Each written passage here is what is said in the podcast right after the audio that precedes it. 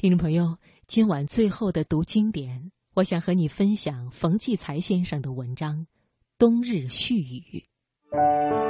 岁月匆匆，经典永存。读经典。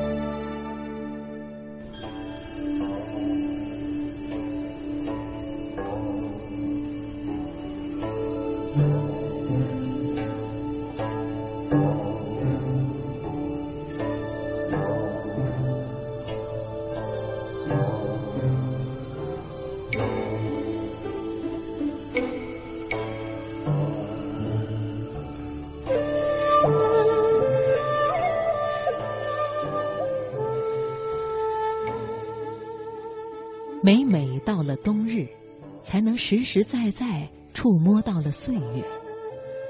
年是冬日中间的分界，有了这分界，便在年前感到岁月一天天变短，直到残剩无多。过了年，忽然又有大把的日子，成了时光的富翁，一下子真的是大有可为了。岁月是用时光来计算的。那么时光又在哪里？在钟表上、日历上，还是行走在窗前的阳光里？窗子是房屋最迷人的镜框，节后变换着镜框里的风景。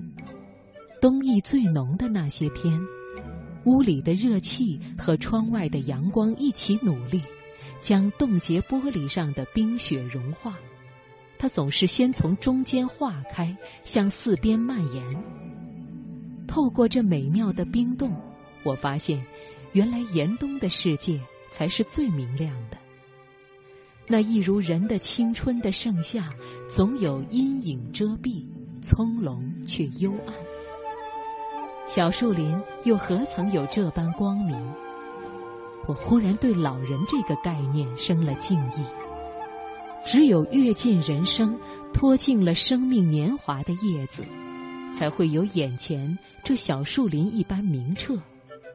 只有这彻底的通彻，才有如此无边的安宁。安宁不是安昧，而是一种博大而丰实的自享。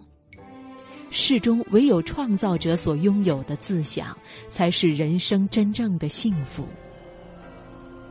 朋友送来一盆香棒，放在我的窗台上，说：“看吧，多漂亮的大叶子！这叶子像一只只绿色光亮的大手，伸出来叫人欣赏。逆光中，它的叶筋舒展着舒畅又潇洒的线条。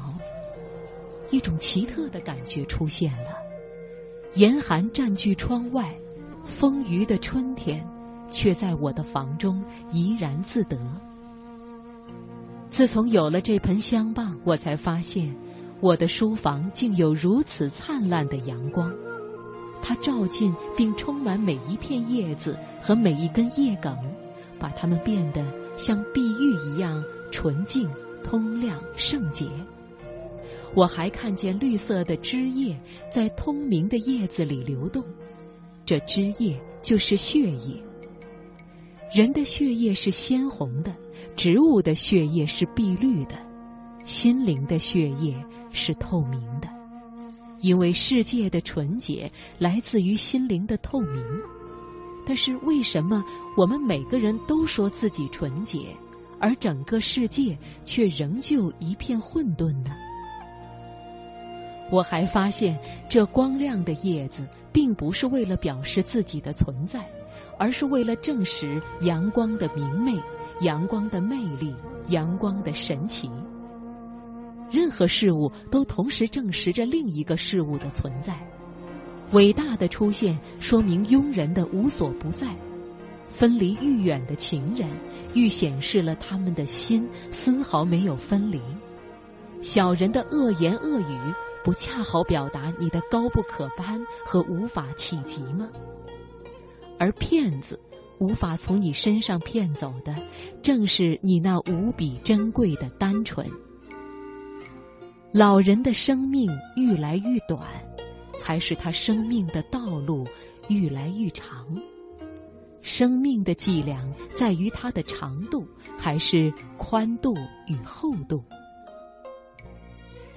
冬日里，太阳环绕地球的轨道变得又斜又低；夏天里，阳光的双足最多只是站在我的窗台上，现在却长驱直入，直射在我北面的墙壁上。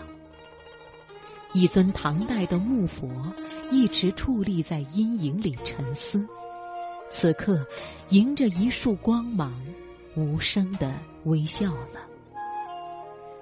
阳光还要充满我的世界，它化为闪闪烁烁的光雾，朝着四周的阴暗的地方浸染。阴影又执着又调皮。阳光照到哪里，他就立刻躲到光的背后。而愈是幽暗的地方，愈能看见被阳光照得晶晶发光的游动的尘埃。这令我十分迷惑：黑暗与光明的界限究竟在哪里？黑夜与晨曦的界限呢？来自于早醒的鸟第一声的啼叫吗？这叫声，由于被晨露滋润而异样的清亮。